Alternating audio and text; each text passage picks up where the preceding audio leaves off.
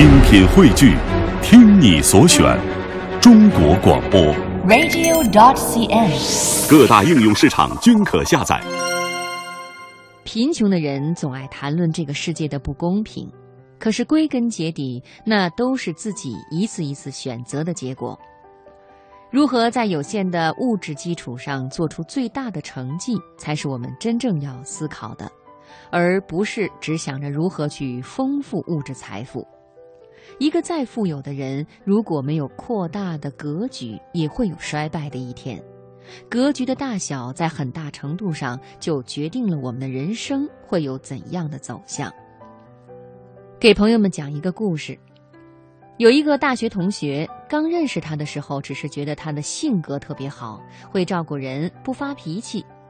深入交往以后，他告诉我，其实，他说我的性格好，主要是因为我自卑，生怕得罪什么人，所以只能对所有人都好。我就问你为什么会自卑呢？你学习这么好。他有些不好意思地说：“我家很穷啊，上大学的钱都是借的，吃不好穿不好，尤其是到了大学，看到那么多光鲜亮丽的人，觉得自己卑微极了。”也是，学校里几乎每个人都有笔记本电脑、智能手机。而他电脑、手机没有，联系外界的唯一途径就是道听途说。他全身心地投入学习，每年都能够得到国家奖学金。第一次听到他拿奖学金的消息，我比他还要高兴。我暗想，他可以买一台普通的电脑，或者买一个智能手机。但是结果一年过去了，他什么也没买。有一天，我就问他。你的奖学金是怎么花的呀？他一副惊讶的样子说：“怎么花？还账呗。除了学费之外，还有我爸爸妈妈过去借的钱都得还呀。”等到第二年发了奖学金，他的生活依旧没有什么起色。我又问他：“你的钱怎么花的呀？”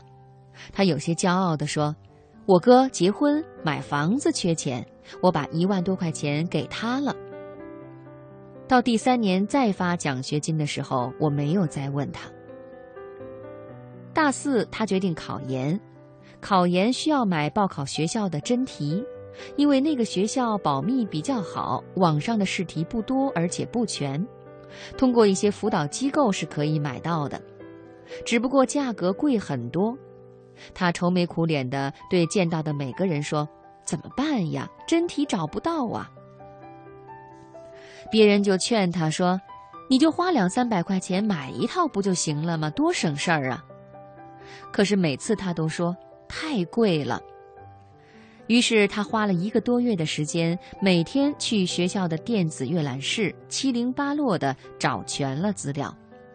他觉得这是一件很有成就感的事情，用一个月的时间省掉了两三百块钱。考研结束，他的成绩在边缘上，只能等复试通知下来。在这种时候，你得一刻不停地盯着电脑，看有没有最新的消息出现。可是他又没有电脑，只能有空的时候就去学校的机房看看。那一天，学校出了校内调剂的信息，但是下午两点出的，让四点钟之前就得把信息发过去。必须在两个小时之内完成。我在考研网站上看到了这个消息，当时已经是三点半了。我给他打电话，他说他在自习室没有看到。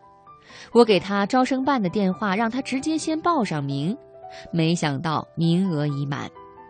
他哭得昏天黑地，埋怨学校给的时间太短，却没有想到在那个关键的节点。及时得到信息，要比多学几个知识点重要的多。我身边还有一个比他贫困很多的好朋友，拿的奖学金也不如他多，但是他把这些钱全都用来投资自己了。那一年，他决定考北京电影学院，他把所有的钱都拿出来，去北影上了很贵的辅导班，坐火车来往于学校和北京十几次。然后一次就考中了。现在他写一篇影评的稿费至少要一千元，一年以后基本上就可以有剩余的钱补给家里了。这个穷得很彻底的好朋友，硬是凭借一己之力完成了自己的华丽转身。贫穷会很轻易的让一个人的眼光变得倾斜，但是贫穷也很容易塑造一个人。关键是不要沉浸在贫困之中，用贫困的思维来思考一切，这是非常可怕的。任何时候都要记住。摆脱贫困的唯一方法就是学习，从各种事情、不同的人身上学习，给自己充氧充电，比什么都重要。